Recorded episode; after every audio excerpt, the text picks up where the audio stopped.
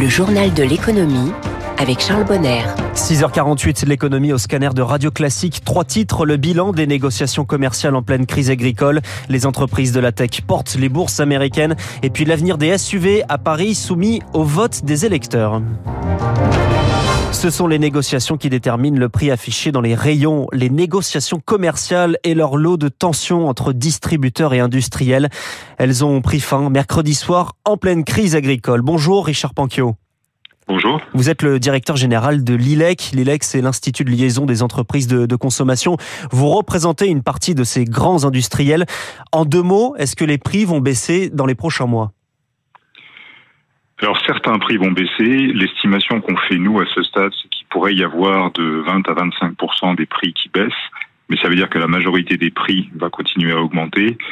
Et on pense que l'augmentation, elle devrait se situer en moyenne autour de 2 à 3 Et les baisses, on va les retrouver sur quel type de produits? On les retrouve sur euh, des produits pour lesquels les, les cours euh, ont, ont, vraiment notoirement baissé et des cours de matières premières qui pèsent lourd dans les structures de, de coûts des, des marques. C'est typiquement euh, ce qui se passe sur le, la volaille, la charcuterie, sur les, les, huiles végétales comme le, le, colza, le tournesol, l'huile de palme, les eaux minérales, les produits à base de, de blé euh, les céréales en général, mais le blé en particulier. Et puis vous avez aussi des produits détergents, des produits d'entretien qui ont anticipé le fait qu'à partir du mois de mars, il y aura moins de possibilités de faire de la promotion sur les marques de détergents et qui donc ont anticipé ça en baissant le, leurs tarifs. Après, le point que je voudrais juste euh, rappeler, c'est que moi, ce dont je vous parle, c'est les prix auxquels les industriels vendent aux distributeurs. Mm. Le prix qui est payé par les consommateurs dans les magasins, il est de la seule et exclusive responsabilité des enseignes de distribution. Oui, c'est ce qui compte ensuite euh, la marge. Vous, êtes, vous avez été accusé d'ailleurs par ces distributeurs euh, ces derniers jours de ne pas être euh, transparent sur vos coûts, à vous, ceux des industriels. Qu'est-ce que vous répondez? En fait, je pense que le, le problème, alors un, la transparence, c'est une obligation. Euh, non seulement c'est une obligation légale, mais j'ai envie de dire c'est une obligation de business. Parce que le, la caractéristique des négociations françaises, c'est qu'elles sont euh, extrêmement euh, antagonistes et extrêmement tendues, parce que les acteurs se font pas confiance. Donc la transparence, mmh. c'est le seul moyen, de mon point de vue, pour que des industriels arrivent à gagner la, la confiance des distributeurs, qui est la, la base de, de tout business. Après, la deuxième chose, c'est que euh, quand on parle de transparence, euh, la vérité, c'est que sans rentrer dans les détails techniques, les distributeurs reprochent le choix d'une option de transparence par rapport à deux autres qu'offre la loi. La vérité, c'est que, de mon point de vue, quelles que soient les options de transparence utilisées par les industriels, ils sont maltraités de la même façon. Donc je pense que la transparence a aujourd'hui rien à voir avec la façon dont l'industriel est traité par, par le distributeur. Et le troisième point, c'est que je pense qu'en fait le sujet, c'est pas un sujet de transparence, c'est un sujet de marge. Et les distributeurs sont convaincus que les industriels ont beaucoup d'argent et qui pensent qu'il y a un, un, transfert de marge qui doit ouais. s'effectuer à leur profit. Le, le, troisième acteur, hein, c'est, ce sont aussi les, les, agriculteurs. On l'a vu, ils étaient en colère ces, ces, derniers jours. Emmanuel Macron a dit hier vouloir une loi Egalim à l'échelle européenne, la loi Egalim hein, qui permet de garantir le revenu des agriculteurs. C'est une bonne idée selon vous? C'est absolument indispensable. C'est, c'est absolument indispensable parce que on parle beaucoup depuis quelques jours d'un phénomène qui s'est généralisé, qui consiste à, à, délocaliser en fait les achats de produits à, à l'étranger. Mais il y a en fait un cas de figure qui existe depuis mmh. 2016 et c'est très connu, c'est Leclerc qui négocie aujourd'hui avec plusieurs dizaines de fournisseurs, avec un autre client allemand, euh, dans le cadre d'une structure basée en oui. Belgique qui s'appelle Eurelec. Mmh. L'État français a assigné euh, Eurelec en 2019. Et en fait, ça n'a rien changé. Euh, et donc le, le, sujet, il a fait que, que, que se dégrader. Donc le fait d'avoir une approche européenne est effectivement indispensable aujourd'hui. Mmh. Merci euh, Richard Panquio, le président de, de l'ILEC, l'Institut de liaison des entreprises de, de consommation, l'invité du journal de l'économie de Radio Classique. Une négociation sous pression. Les partenaires sociaux se retrouvent aujourd'hui. Négociation sur le pacte de la vie au travail, axé notamment sur l'emploi des seniors. Un accord doit être trouvé d'ici fin mars.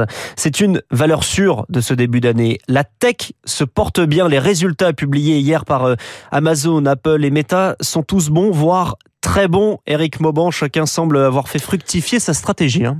39 milliards de dollars de bénéfices l'an dernier pour Meta ex Facebook, un chiffre spectaculaire au regard des 135 milliards de dollars de chiffre d'affaires annuel.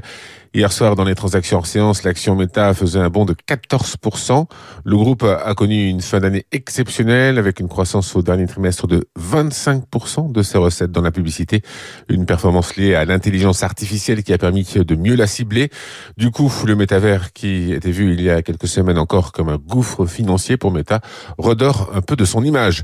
Autre grand bénéficiaire de l'intelligence artificielle Amazon, l'action progressait hier soir de 8% dans les transactions hors séance. Au dernier trimestre, le chiffre d'affaires est ressorti bien au-delà des attentes, 170 milliards de dollars, portés par des livraisons plus rapides et par une saison des fêtes particulièrement réussie. Enfin, Apple, malgré des ventes décevantes sur la fin de l'année en Chine, le chiffre d'affaires a enregistré une hausse de 2% au dernier trimestre 2023. Son bénéfice progresse de 13%. Les recettes de l'iPhone ont augmenté de 6% et représentent désormais plus de la moitié du chiffre d'affaires d'Apple.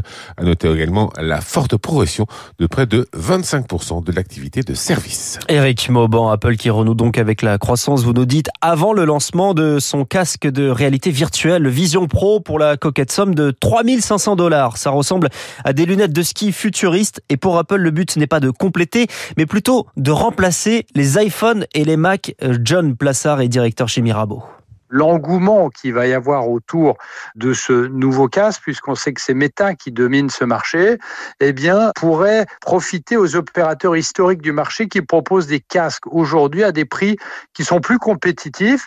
Et là, on va voir euh, certains acteurs se diriger et graviter pour ceux qui désirent essayer cette technologie sans avoir à supporter le prix élevé d'Apple. Et on sait que historiquement, Apple, lorsqu'il se lance dans des projets, eh bien, ne les abandonne que très très rarement. Donc euh, on peut parier là-dessus, mais seulement dans les 5 à 10 ans qui viennent. Les bourses en ordre dispersé hier à New York, le Dow Jones en hausse de 0,97%, le Nasdaq d'un 30. En Europe, c'est en baisse, hein, moins 0,89 à Paris. Le marché a sanctionné notamment la BNP Paribas malgré un bénéfice record. Son directeur général délégué Thierry Laborde est avec nous à 7h15. Ce matin, l'euro est à 0,85 dollars. Le baril de De la mer du Nord à 79,02 Les affiches sont dans tout Paris, plus ou moins de SUV. C'est le slogan pour promouvoir la votation organisée dimanche dans la capitale. Question un peu trompeuse puisque le vote ne porte pas sur l'interdiction mais sur un prix du stationnement triplé pour les SUV si le oui l'emporte. Ces véhicules ciblés car plus gros et plus polluants mais toujours plus populaires, Eric Kioch. Une voiture sur deux vendue en Europe est un SUV, une tendance à contre-courant des préoccupations écologiques peu prises en compte par les acheteurs, explique Flavien Nevy, directeur de l'Observatoire CTLM de l'automobile. Quand on leur demande pourquoi finalement ils achètent ce type de véhicule, les éléments qui ressortent, c'est d'abord le design qui séduit beaucoup les automobilistes.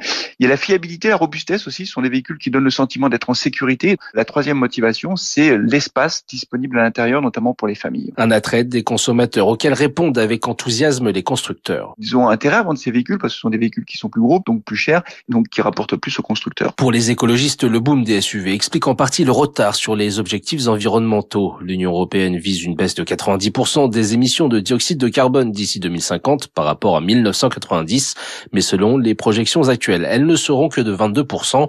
Pourtant, pour rouler plus propre, le SUV peut être un allié, analyse le consultant automobile Laurent Petison. L'électrification pousse vers des véhicules plus grands pour pouvoir loger les batteries. Donc en fait, paradoxalement, moins on veut émettre sur la route, plus on favorise des véhicules lourds et gros. Problème, au-delà des émissions, un SUV électrique, par sa fabrication, laisse une empreinte carbone 70% supérieure à une électrique standard. Les explications d'Eric Kioch, un accord entre la justice américaine et Publicis, le géant français de la pub, a accepté de, de payer 350 millions de dollars à la justice. Hein. C'est l'affaire de la promotion des, des, opioïdes. Et puis, euh, un dernier mot hein, pour vous dire que Friedrich Hayek, c'était le portrait euh, ce matin de Natacha Chavala dans les classiques de l'économie, un portrait à retrouver sur l'application radioclassique.fr. Dans un instant, David Abiker reprend les commandes de la matinale.